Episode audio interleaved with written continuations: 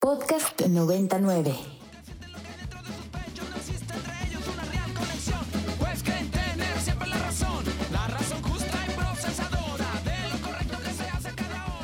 Queridísimas lectoras, lectores, me da enorme gusto saludarles. ¿Cómo están? Soy Eduardo Limón, escritor periodista quien conduce todos los miércoles este espacio dedicado a libros y literatura. Ya inicia el Inspiria. Buen día.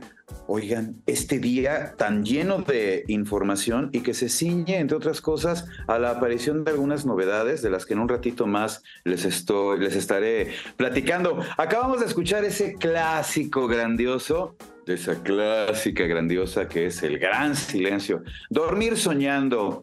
Tenía ganas, ¿no? Como de iniciar con algo así, profundo, filosófico, pero ciertamente alegre y bailador. El Gran Silencio con su versión profundísima a esto que tiene que ver con las grandes preguntas de la filosofía universal. ¿Quién soy? ¿De dónde vengo? ¿A dónde voy? No es la única banda del rock nacional que se ha preguntado acerca de la existencia, pero sí la única que lo ha hecho de esta manera bella. Pues con eso abrimos el Inspiria de este miércoles. Y oigan, queridísimos, aquí tengo varias novedades de las que les quiero platicar esta mañana. La llave de la inmortalidad recién recién publicado por Editorial Crítica, que aquí en México distribuye Planeta de Libros. ¿Qué es la llave de la inmortalidad? Bueno, pues quizás uno de los análisis más pormenorizados que yo he tenido oportunidad de disfrutar sobre la religión cristiana. ¿Saben? Los puntos en los que esta, que quién va a dudar, se ha convertido en una de las religiones más poderosas del planeta y en uno de los ejes morales y de conducta más importantes en la sociedad occidental, bueno, establecido en forma de una narración que explora también las vertientes más finas y quizás menos, menos conocidas con la finalidad, dicen acá, de encontrar respuesta a preguntas relacionadas con el cristianismo y con su expansión. Brian Murarescu, historiador, el autor del libro, se lanzó a un viaje verdaderamente intenso que duró más de una década, se aventó como 12 años, examinando las raíces sacramentales que bueno, influyeron para el crecimiento y la expansión de esta religión, que miren, hay nomás es practicada por alrededor de 2.500 millones de seres humanos alrededor del mundo.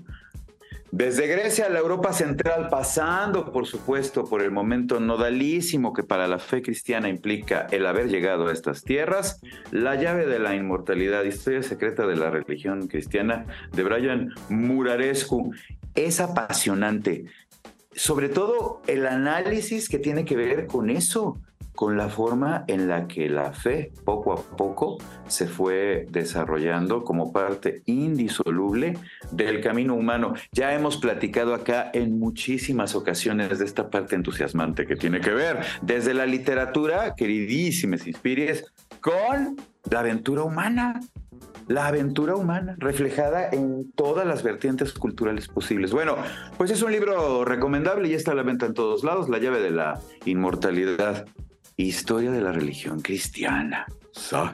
Bueno, entre las grandes novedades que el día de hoy les quería compartir, uno más, oigan, yo no tenía idea en medio de toda esta narrativa creada sobre todo, eh, bueno, no, en realidad desde poco después de haber sucedido y hasta el momento, cine contemporáneo, literatura contemporánea, pero a lo largo de las décadas se han empleado también para narrar lo mismo, historia del holocausto. El cine contemporáneo, la literatura contemporánea, claro que han puesto el ojo, la mirada, ¿no? Señalan ese periodo tremendísimo, negro, sinistrísimo de la de la historia humana, pero es muy cierto también que desde que concluyó la Segunda Guerra Mundial, la narrativa que tiene que ver con el holocausto, híjole, ha dado sustento a cantidad de productos culturales, entre ellos fundamentalmente libros y también películas. Bien, pues así, muy recomendado por el que yo aquí ya les he señalado otras veces, el autor de, de, Animales a Dioses, clásico contemporáneo, Yuval Noah, que es uno de los que de quienes lo recomienda. Ya está circulando en México El Maestro de la Fuga. la historia del primer judío que logró escapar de, en este caso, el campo de concentración de Auschwitz. Imagínense ustedes. Ahora sí que está para película, pero antes de haber llegado a la película ya se encuentra como novela escrita por Jonathan Friedland, El maestro de la fuga. Esta historia humana tremenda de sobrevivencia en circunstancias absolutamente adversas que tiene que ver con la historia de este primer judío que hallando el resquicio por donde podía hacerlo, logró escapar de Auschwitz. Rudy Virba es el nombre de este personaje y su testimonio fue de los primeros que le sirvió a la prensa y después al mundo para conocer lo que la Alemania nazi estaba llevando a cabo como asesinatos masivos en sus campos de concentración. Es muy cierto que en la perspectiva de la Segunda Guerra Mundial o desde la perspectiva de la Segunda Guerra Mundial, naturalmente los aliados ya tenían como una noción muy concreta de las barbaridades que estaban llevando a cabo las potencias del eje. Pero también es muy cierto y es buenísimo recordar que no se tenía toda la información con respecto a lo que específicamente Alemania estaba llevando a cabo contra la población judía y fue el testimonio de los poquísimos primeros que lograron escapar el que sirvió para que el mundo poco a poco comenzara a conocer ese horror. Bueno, bien señalado como uno de los libros del año y sobre todo, miren, lo que dice Yuval Noah, se trata de un libro brillante y desgarrador con lecciones universales y muy oportunas sobre el poder de la información y también, esto es importante señalarlo, sobre el poder de la desinformación. Bueno, pues ahí está el maestro de la fuga, el hombre que escapó de Auschwitz y que fue de los primeros que comenzó a testimoniar los horrores que estaban pasando en los campos de concentración nazis. Es una pena porque todo lo que sucedió después me dio entre la crueldad más absoluta y el desamparo para esa pobre, toda esa pobre gente, que no eran más que ciudadanos como ustedes, queridísimas inspires, y como yo, a los que de repente les cayó el fantasma más oscuro de la irracionalidad la zona quizás más malsana ¿no? del espíritu humano representado en los ideales, lluvia de comillas, naturalmente, sobre la palabra ideales, que propugnaban los nazis y que se tradujeron en tantos asesinatos y en tanto dolor y sufrimiento. Europa quedó marcada han pasado décadas antes de que poco a poco esos traumas comiencen a ser superados. Y por ello también resulta muy interesante reflexionar en lo que tiene que ver con la Alemania contemporánea. No sé si ya les mencioné acá, queridos inspires que nos escuchan, en este miércoles soleadísimo en el que el día de hoy les estamos dando a conocer nuevas novedades, nuevas novedades editoriales. a Primo Levi, Primo Levi también fue sobreviviente, en este caso él no escapó, pero fue un sobreviviente de Auschwitz y después de la durísima, terrible experiencia que vivió allí, escribió, entre otros, Si esto es un nombre, un libro tremendo en el que retrata sus reflexiones más profundas sobre la durísima experiencia que le tocó vivir allí. Pero en el Inter, Primo Levi escribió algunas otras cosas y hay por allí el libro este editado en Argentina que se llama Deber de Verdad. Deber de Verdad. Déjenme ver si lo encuentro de volada, porque lo tengo acá en mi librero. Aquí está. Ya lo tengo. Y me acerco de nuevo para recomendarles Deber de Memoria, una entrevista que le hicieron en los años 70 a Primo Levi en la televisión italiana y en la que él, y ese es el punto al que quería llegar, en un momento eh, platica acerca de la heroicidad del género humano, cómo de verdad tenemos la vocación por terminar haciendo las cosas bien y sobrevivir. Fíjense, eso es súper entusiasmante. Y él lo señala, y miren, lo quiero relacionar directamente con el maestro de la fuga. En Deber de Memoria, Primo Levi en un punto habla en esa entrevista extensa, les digo que le hicieron en la televisión italiana, acerca de lo mucho y muy bien que evolucionó la sociedad alemana y la democracia de aquel país luego de la muerte de Hitler, de todo el horror y de las cenizas en las que quedó convertida Alemania al término de la Segunda Guerra Mundial. Dice Primo Levi, a partir de ese momento, en cuanto se vieron ya liberados del nazismo y de ese momento de ciertamente locura bestial que vivieron, caray, la sociedad alemana poco a poco se fue convirtiendo en algo más poderoso, más articulado y al día de hoy, ¿a poco no, queridos Inspires? Una de las cabezas de Europa, ¿no? Una de las potencias que determina el rumbo y el carácter de ese continente en este momento, sobre todo en la situación geopolítica que estamos viviendo, que caray, tiene que ver con la guerra en Ucrania, con la invasión rusa, etcétera, etcétera, pues ahí está Alemania al centro, una de las grandes potencias líderes de aquella región, a la que ya no le queda dentro de su democracia ni asomo de aquel horror que fue. No olvidar, queridísimos Inspires, que Hitler llegó al poder vía elecciones democráticas. Y ese error bestial es algo que evidentísimamente la democracia alemana no está dispuesta a volver a cometer. Y por ello se ha robustecido.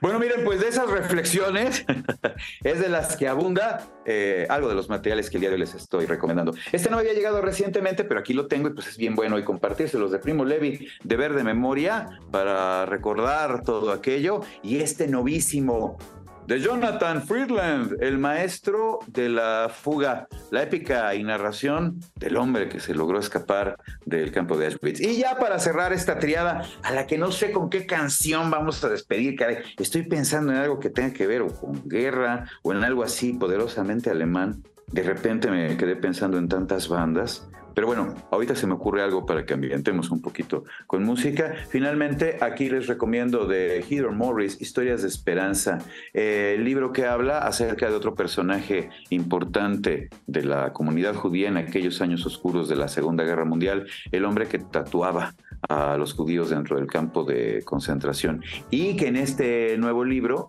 tiene que ver sobre eh, la experiencia posterior al campo de concentración. También está publicado por Planeta y distribuido en todos lados, Historias de Esperanza. Aquí la onda es eso, llegar un poco a ese punto de redención, porque si bien es cierto que la Segunda Guerra Mundial abundó en horrores, también es muy cierto que lo que vino después, poco a poco, comenzó, como ya les mencionaba, a configurar la zona más democrática, más poderosa y más articulada de la sociedad alemana en particular y, por qué no decirlo, la europea en general. Bueno, pues ahí quedan, ¿eh?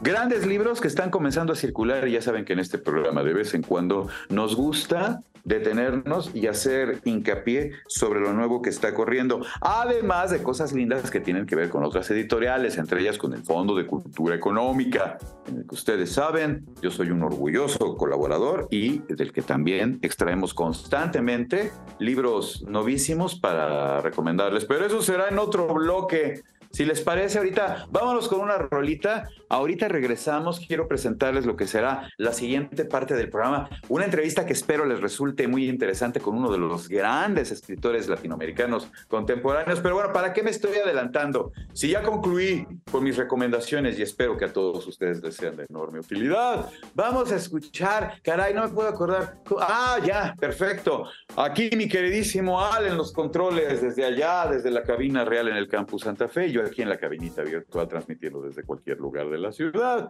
¿Qué les parece? Miren, vamos a decorar esto con una zona de lo alemán buenísimo que circula actualmente por el planeta Tierra y que se llama Rammstein.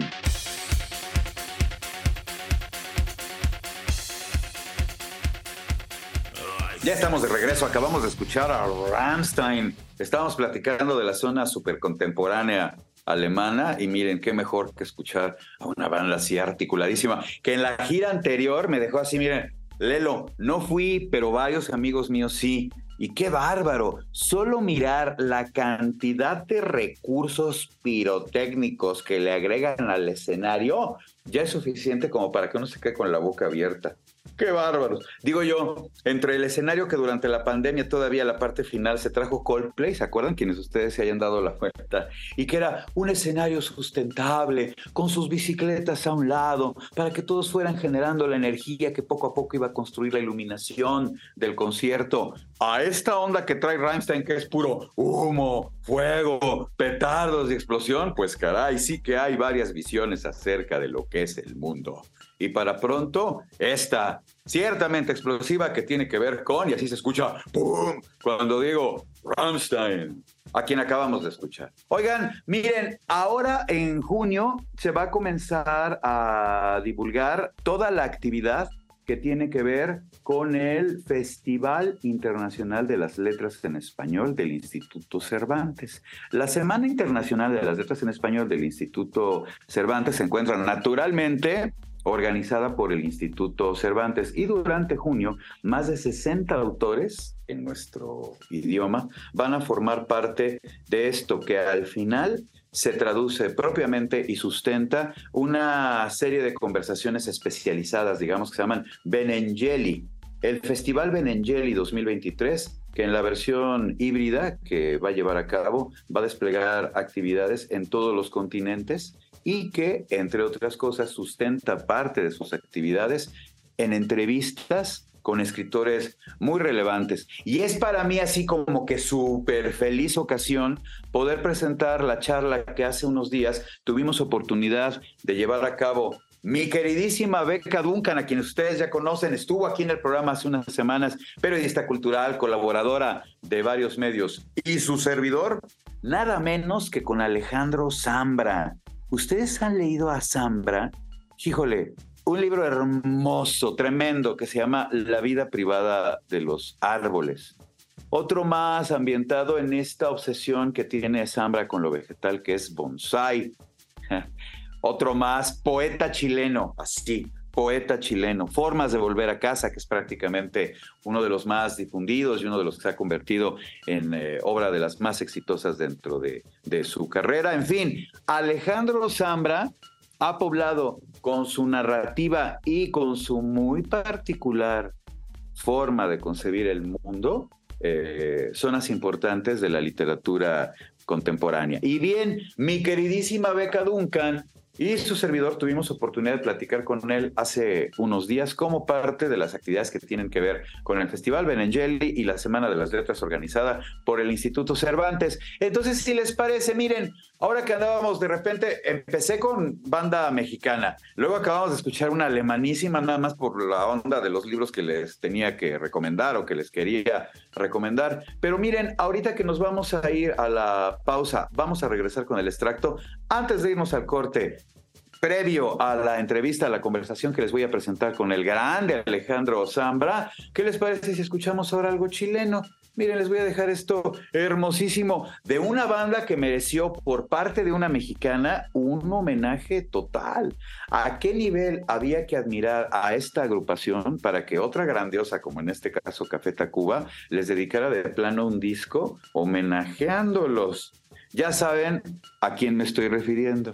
Y por eso está bien bonito haber ido, miren, de algo mexicano, de repente brincar hasta algo poderosamente germano para regresar a nuestra región y caer en el bellísimo Chile para escuchar a los tres. Regresamos, miren, escuchamos a los tres, regresamos con el extracto y luego, bueno, vamos a corte, regresamos con el extracto y luego, luego nos ligamos a la charla que mi querida Beca Duncan y su servidor sostuvimos con Alejandro Zambra, relacionado con las actividades del Festival Benengeli y la Semana de las Artes y las Letras organizada por el Instituto Cervantes. Pero antes, miren, esto lindísimo, déjate caer.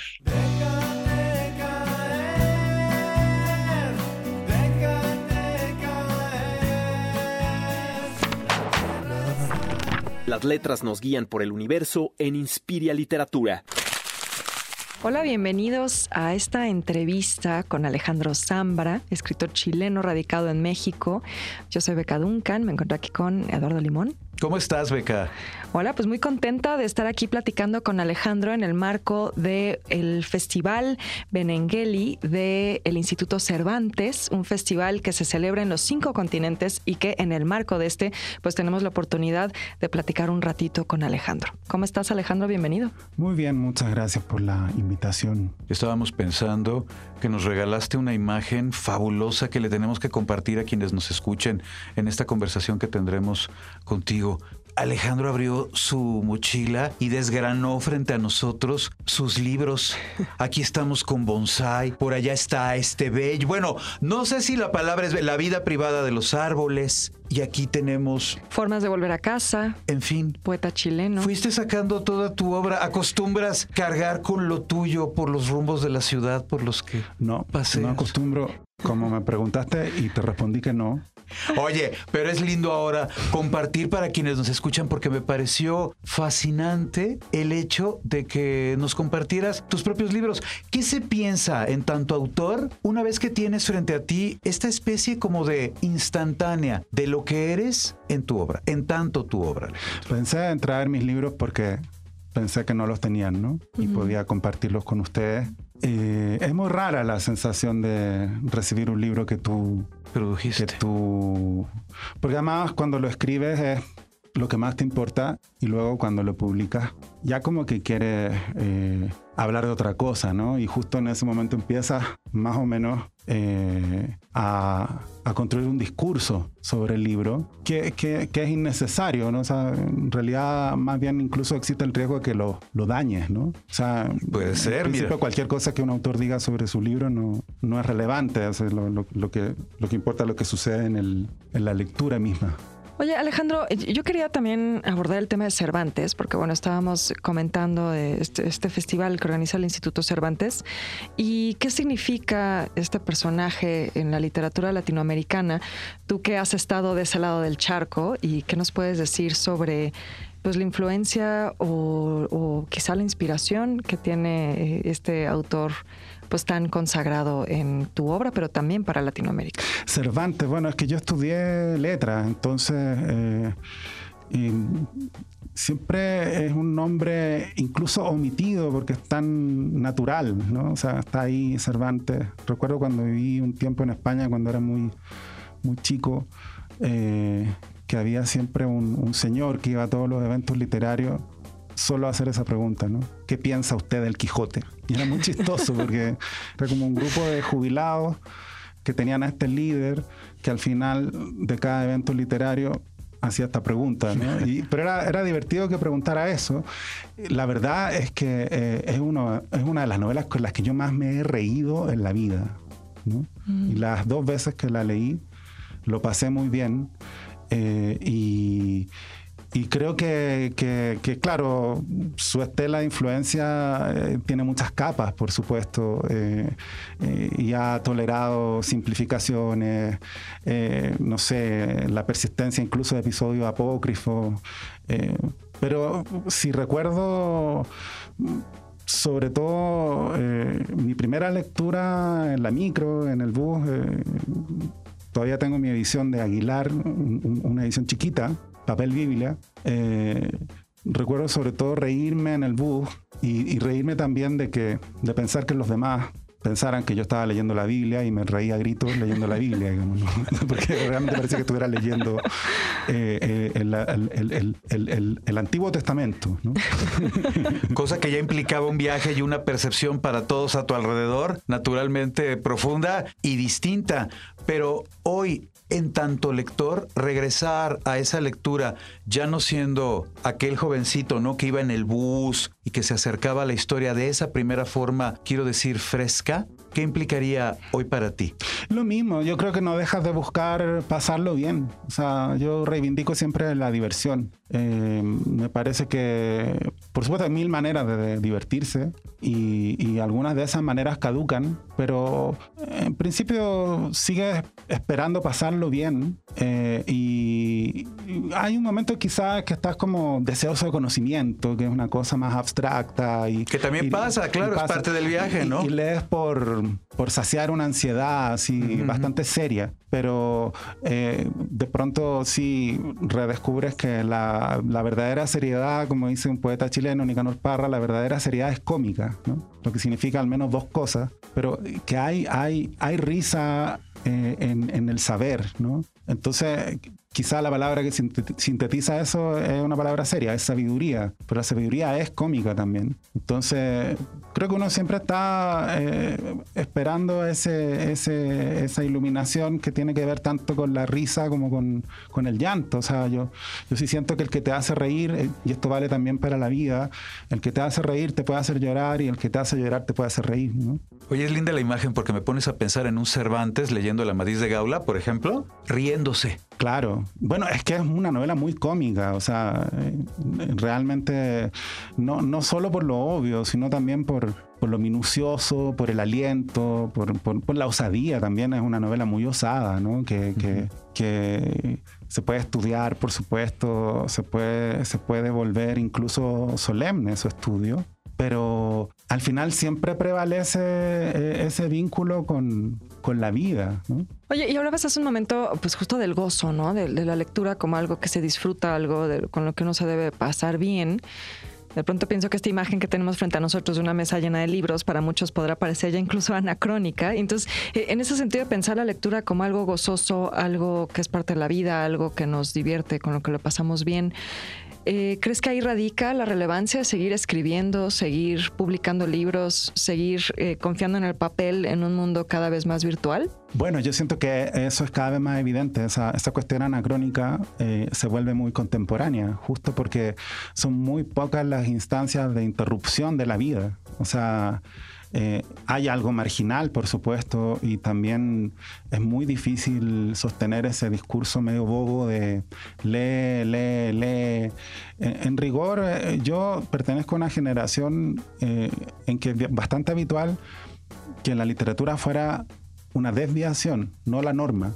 O sea, yo no crecí en una casa llena de libros y conozco muchos escritores y lectores que tienen la misma biografía, o sea, que llegaron a la literatura no porque les fuera obligatoria, no porque les fuera transmitida verticalmente, mira acá, todos estos libros tienes que leértelos, este es el saber universal. No, más bien, de pronto, por motivos muy distintos, la literatura funcionó para ti como una forma de comunicación específica, eh, marginal, rara, y algo tiene que ver en todo esto la lucha contra la tiranía del tiempo cronológico. Y hoy día muy claro que es una de las pocas instancias que te permite realmente destruir eh, eh, esta sensación lacerante del tiempo. Eh, y bueno, hay, hay, muchas otras, la música, el sexo, eh, la amistad, la conversación. Estamos recién recuperando también la conversación, ¿no? O sea, esta cosa bastante muy suspendida, lamentablemente, a veces imposible de recuperar. O sea, yo a veces tengo la sensación de que la gente está como en Twitter, hablando como en Twitter, ¿no? Como, compitiendo más bien o más bien manifestando su, su, deseo de no conversar al conversar. Pero ya de a poquito vamos como recuperando eso, ¿no? De, discutir realmente, escucharnos eh, reírnos de lo que, de lo que dice el otro, eh, soportar, eh, escuchar, cambiar de opinión. Creo que eso, que para allá vamos. Y la literatura creo que está en ese ámbito también. Es muy interesante porque me pones a pensar ese resorte primitivo que sustenta mucho del actuar en las redes, particularmente Twitter, ahora que lo traía yo a, a, cuento, ¿no? Donde de repente pareciera que es una especie como de cantina. A la hora que tú entres, todo el mundo está en todas las mesas hablando al mismo tiempo.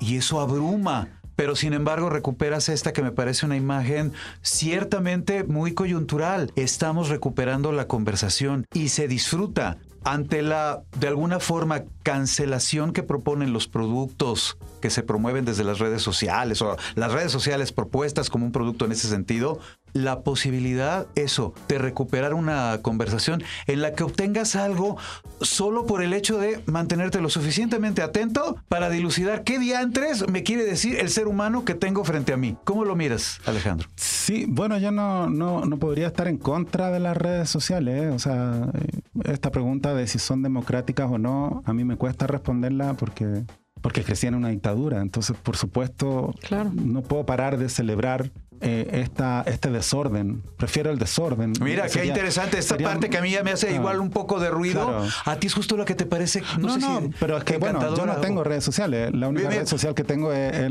la literatura, ¿no? Pero es lentísima. o sea que como red social es la peor de todas, eh, porque es lentísima. Pero, pero claro, a la vez eh, quizás no tengo redes porque si tuviera no haría otra cosa que, estar en ellas, ¿no? Eh, y, sí me interesa escribir libros y, hacer tu obra. y, vivir, pero tengo personalidad adictiva, entonces me costaría mucho darle un lugar así eh, ordenado en, el flujo de la vida. Eh, pero claro, para mí es, difícil no celebrar esa libertad ah, y, y sí prefiero ese caos a, lo, obligatorio eh, y, a lo, bueno, al, autoritarismo, ¿no? Entonces, también es un poco el precio de, de, sí hay algo con la complejidad, que es una palabra eh, que, muy, muy, difícil de escuchar, ¿no? O sea, eh, pero yo defiendo la complejidad. O sea, me parece que, que hay algo por supuesto, que se vuelve de pronto intolerable y, estamos todo el tiempo conscientes de esa complejidad. El mundo siempre fue complejo, pero ahora pareciera ser más evidente para todo el mundo que es complejo. Eh, estamos tomando decisiones todo el día, a veces nos gusta tomar esas decisiones, pero también se nos vuelve pesado, ¿no? Eh, todo el día eh, tomar decisiones. Genial, porque alguien tiene que decirme qué tengo que ver, ¿no? En Netflix. Pero bueno, de pronto sería genial que alguien me dijera qué es lo que tengo que ver, ¿no? Eh, y, todas esas paradojas van generando una sensación em, eh, medio abrumadora, entonces de pronto llega algún imbécil que dice que tiene todas las respuestas y la gente vota por él, ¿no? Porque te da una sensación agradable suponer que efectivamente hay alguien que tiene la solución de todos los problemas, ¿no? pero sí eh, requerimos mucho diálogo para ir descifrando esa complejidad entre todos, ¿no? Eh, y también esa complejidad tiene zonas inmensas de diálogo. Entonces yo creo que lo único grave eh, eh, es, de pronto sentir que no podemos establecer diálogo. Perder eso. Bueno, y, Alejandro, yo también quería poner el tema de la épica sobre la mesa, porque bueno, como eh, saben, es, es, la temática del Festival Benengeli este año. Y pues justo hablando de esto, del caos de la conversación cotidiana en redes sociales, del contexto en el que estamos hoy, ¿Crees que sigue siendo relevante la épica? ¿Crees que también ha sido parte de tu obra o crees que está presente todavía en la literatura hoy? Bueno, depende cómo se defina, pero yo pensaba en una conferencia de Borges, que, bueno, es antipático citar a Borges, pero estamos hablando de Cervantes, entonces... Podemos seguir en el mismo nivel, si ya estamos con el listón hasta allá. Claro, claro. Eh, pero recuerdo siempre una muy hermosa conferencia de Borges hacia el final de su vida, en que él habla de una cierta esperanza sobre la literatura del futuro, acerca del momento en que el poeta sea nuevamente el que canta y el que cuenta.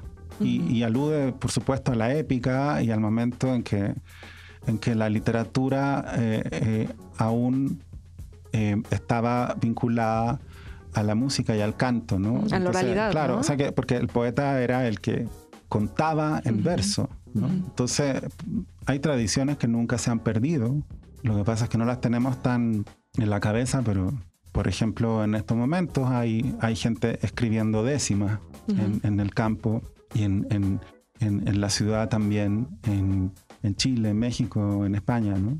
Eh, que es una forma de poesía narrativa eh, que se toca con la, con la guitarra eh, a veces traspuesta, ¿no? Como como una forma de, relato, ¿no? O sea, son, tradiciones que han seguido vigentes y que, quizá tienen también una continuidad eh, en el hip hop, qué sé yo. O sea, también eh, me parece que ahí hay algo que ese vínculo entre la poesía y la música eh, nunca se ha perdido del todo y, y la literatura escrita se nutre también de no solo ese pasado épico, sino ese presente también, ¿no? Entonces, yo más bien pienso que eh, el, esa, todo ese, ese, esa, esa hibridez hoy día para los lectores resulta muy natural. Mm. Eh, y quizá ahí está eh, eh, esa mezcla a la que aludía Borges. O sea, hoy día incluso quienes hemos publicado libros raros, libros que dicen, qué sé yo, la contratapa inclasificable, ya casi lo inclasificable se, se, volvió una forma de clasificación, una forma que a mí me gusta, ¿no? pero mm, hay una intención clasificadora y una, y, una pulsión de, escapar a eso, ¿no? Eh, pero más interesante que, esas dos pulsiones es que efectivamente hay cada vez más lectores que no les importa tanto si esto está escrito para abajo o para el lado, ¿no?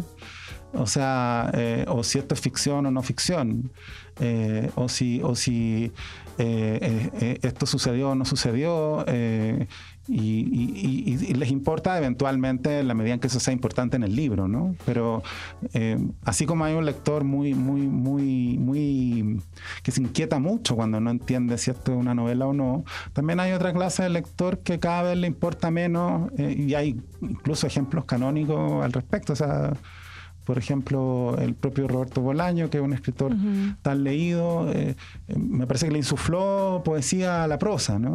Entonces, eh, y muchísimos otros casos, ¿no? O sea, como libros, muchísimos libros que, que, que se leen ya sin tanta, tanta tanto prejuicio previo respecto de, de qué, de, qué, son, ¿no? Sí, creo que eso nos regresa un poco al goce, ¿no? La gente quiere leer un buen libro y pasarla bien leyendo un buen libro y el género de pronto es como... Sí, es que, es, que bien absurdo que, por ejemplo, se discuta tanto el, el, el género eh, hombre-mujer y luego se defienda tanto si tiene que ser una novela o un cuento o un, ensayo, ¿no? O sea, como eh, se vuelve incluso medio conservadora la discusión en el, en el interior de la literatura, ¿no? O sea, pero digo, cantar y contar. Yo creo que también hay mucho más, es mucho más habitual hoy que haya que, eh, novelistas que escriben también poesía o poemas, poetas que escriben novelas. O sea, eso cada vez incluso menos marca de identidad. O sea, es más natural ese, tránsito. En ese sentido resulta de alguna forma encantador porque podríamos casi que trazar un círculo desde este punto de la conversación en el que nos compartías que tu primer lectura del Quijote no perseguía ninguna otra cosa más que hacerte hacértela pasar bien, hacerte el momento agradable y que hoy de alguna manera estamos denotando lo mismo la vocación lectora en muchos casos continúa de alguna forma, Alejandro, persiguiendo lo mismo. Sí, ahora también uno tiene una distorsión que, bueno, es paralela a la de las redes sociales, ¿no? Que tú ves que parece que todo el mundo piensa lo mismo que tú, pero porque sigues a personas que... Sí, porque el algoritmo es tenebroso. También no podría pensar que todo el mundo lee, porque naturalmente donde, donde voy, eh, como hay un pretexto literario, eh, pareciera que todo el mundo lee, ¿no? Eh, eh, y, yo sé que es muy minoritaria la literatura, entonces siempre está esta sensación de grito. Incluso cuando se reportea el mundo literario, desde fuera de la literatura, suele ser porque hay algún escándalo. Eh, porque los escándalos se entienden, ¿no? O sea, eh, un, poeta peleando con otro poeta a combo es algo que todo el mundo entiende, ¿no? Pero un poeta escribiendo un poema y, y, otra poeta comentando ese poema con él por cinco horas, es algo que nadie entiende. O sea, como que están ahí con siete versos, cinco horas.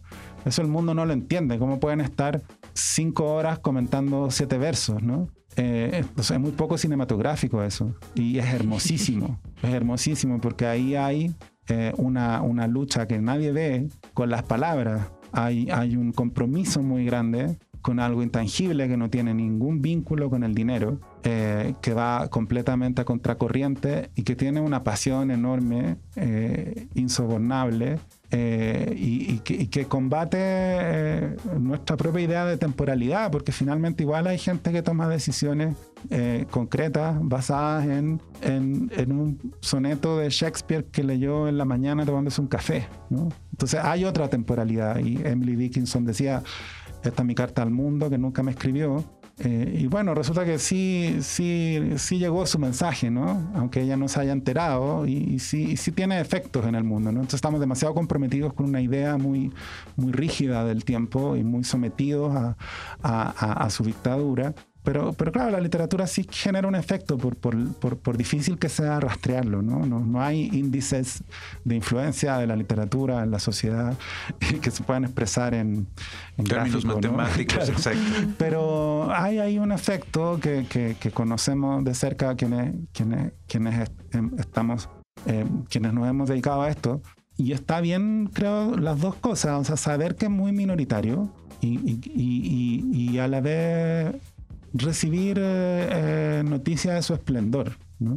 O sea, cómo se van construyendo estas microcomunidades, que es un mundo que tiene su, su grado inherente de estupidez, porque todas las comunidades la tienen, pero es un poquito mejor, un poquito menos clasista, un poquito menos machista, un poquito, un poquito más abierto al cambio, eh, quizás mucho más, pero no quiero exagerar, ¿no? O sea, es un mundo que, que funciona un poquito más como debería ser el mundo, ¿no? O sea, en Chile en particular, por ejemplo, lo de la clase me parece muy, muy claro, porque tenemos este, estos grandes mitos nacionales.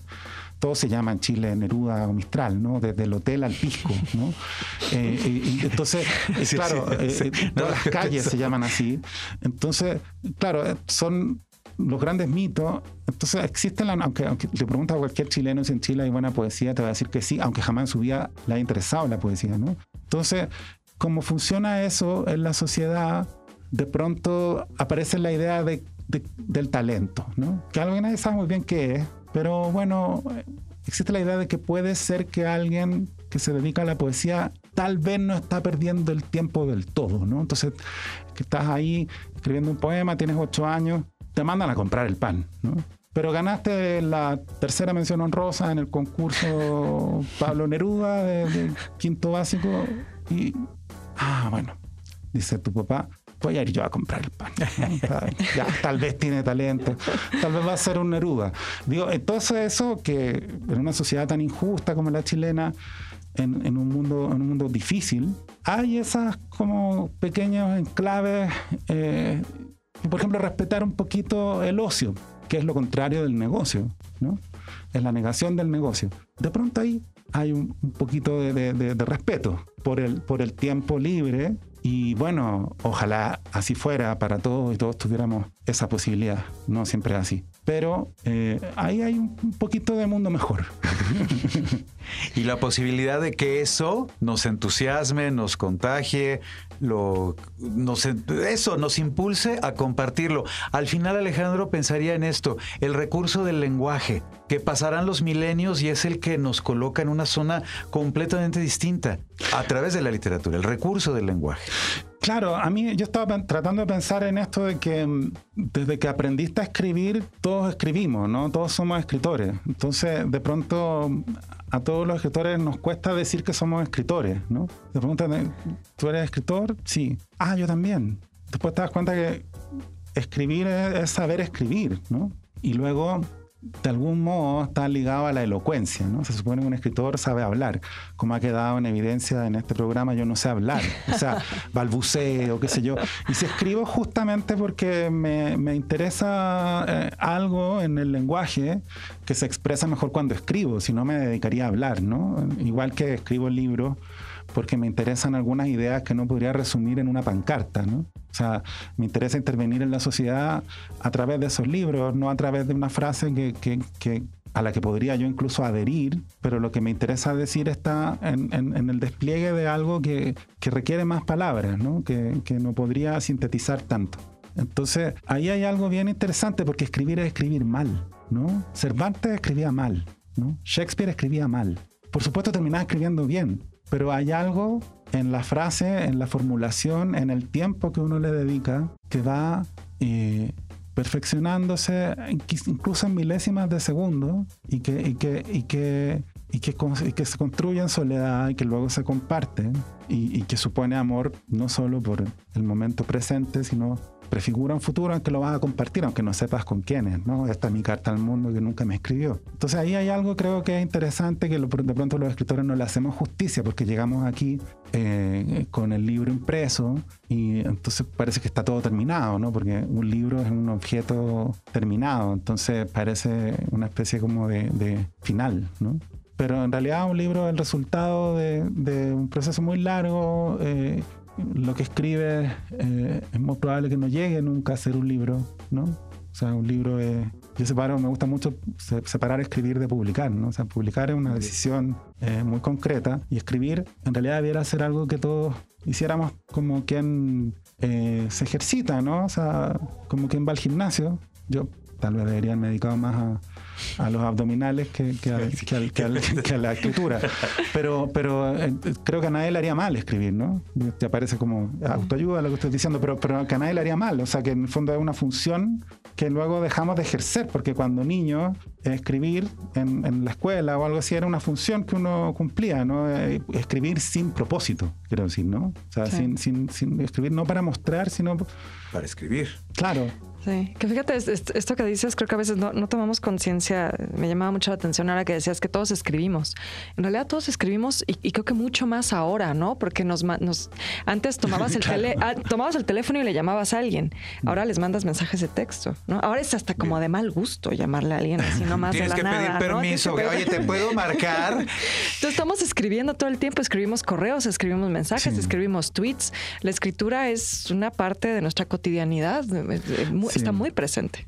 Sí, yo diría que, claro, lo que falta un poquito es, la escritura privada, ¿no? Sí. Intransitiva, la escritura da calma a los tormentos del alma, decía Violeta Parra, ¿no? O sea, la escritura esto de que el papel aguanta todo, yo creo que es cierto. Incluso si eres en teoría un escritor profesional, como parece ser mi caso, que suena horrible, eh, pero yo creo que para mí yo no podría eh, escribir si, si, supiera que estoy obligado a publicar. O sea, como que siempre necesito un como una especie de precalentamiento, digamos, como, como los, como no sé, como los deportistas entrenan, ¿no? Pero, pero más allá de, de eso, quizás no tengo claro cuál es el partido, ¿no? O sea, como que entreno todo el tiempo y de pronto hay un momento en que eso se vuelve comunicable. Y, y si lo sabes, aunque suene medio esotérico, si de pronto sabes, bueno, esto sí, esto es algo que quiero comunicar, eh, y, pero, pero, pero escribir es algo que es como construir una compañía. Y luego también incluso, no sé, la idea, por supuesto, medio naif eh, de diario de vida, ¿no? O sea, yo siento que si escribes un diario de partida, evitas echarle la culpa de todo lo que te pasa a la persona que tienes al lado. O sea, eso ya es una ganancia enorme para, para esa familia y, si sucediera en toda la familia, para la sociedad entera, ¿no? O sea, vivimos como responsabilizando a alguien de lo que nos sucede y, si hubiera un espacio de escritura intransitiva, de introspección, de intimidad verdadera, de pronto, eh, incluso, no sé, también lo estoy pensando en, las cosas que, son contingentes y, que no, y que no son representativas, ¿no? Por ejemplo, la, la rabia, que tú sabes que se te va a pasar sabes que no es algo que te represente, eh, sabes que 10 minutos después va a decir, bueno, ¿cómo es posible que yo haya pensado eso? Bueno, trasladarlo al papel, va a ponerlo en otro. Sé que suena súper autoayuda lo que estoy diciendo, pero es que a mí me interesa mucho sacar a la literatura de su espacio, de su claustro. Sí, de alta eh, literatura, alta cultura, ¿no? Que es algo que, puede ser parte de nuestras vidas. No, sí, pues yo me puse a escribir cuando, cuando caché eso, porque a mí me gustaba mucho la literatura y, estudié literatura, qué sé yo. Pero hubo un momento en que también pensé, bueno, en realidad yo necesito desaprender algo, porque me voy a poner a adoro este metalenguaje, pero en realidad lo que yo quiero es, hablar con, las personas que me han acompañado siempre. No quiero perder esa capacidad de hablar, quiero, quiero más bien regresar eh, y, no, no, no irme, ¿me entiendes? Gracias a la literatura. Bien, bien. Pues me parece que estamos más que completísimos porque de verdad que hemos tenido oportunidad eso de generar algún tipo de instantánea que hable de, del autor, de Alejandro Zambra, y también que nos permita pues enriquecernos con todo lo que ahora hemos reflexionado, Beca. Sí, creo que ha sido eh, riquísimo todo lo que hemos estado platicando. Espero que lo sea también para quienes nos escuchan eh, y bueno, sobre todo para quienes nos escuchan en el marco del Festival Benengeli del Instituto Cervantes. Este festival, como les decíamos, se lleva a cabo ahora en cinco continentes. Eh, pues Eduardo, yo muy feliz de que me hayan invitado a esto también. Feliz de ser aquí locutora invitada de Ibero 99 para este proyecto. Exactamente, yo también, ya saben, siempre un gustazo colaborar con nuestra querida Ibero 99 y muchas gracias Alejandro por estos minutos para haber conversado con nosotros. Me quedo con el ejercicio cotidiano que implica la riqueza de la escritura, justo como lo señalabas, no transitiva, convertirlo en un diálogo que tenga que ver con el que soy y el que soy cuando me reflejo en lo que estoy escribiendo, Alejandro. Muy bien, muchas gracias por la invitación. Muchas gracias. Gracias. Las opiniones expresadas en este programa son responsabilidad de quienes las emiten y no representan necesariamente la postura institucional de Ibero 90.9 ni de la Universidad Iberoamericana, Ciudad de México. Punto final. Iremos a buscar la siguiente historia. Esto fue Inspiria Literatura, el lugar donde las letras nos guían a través del universo. Por Ibero 90.9. 90.9. Ibero. Ibero 90.9. Ibero 90.9.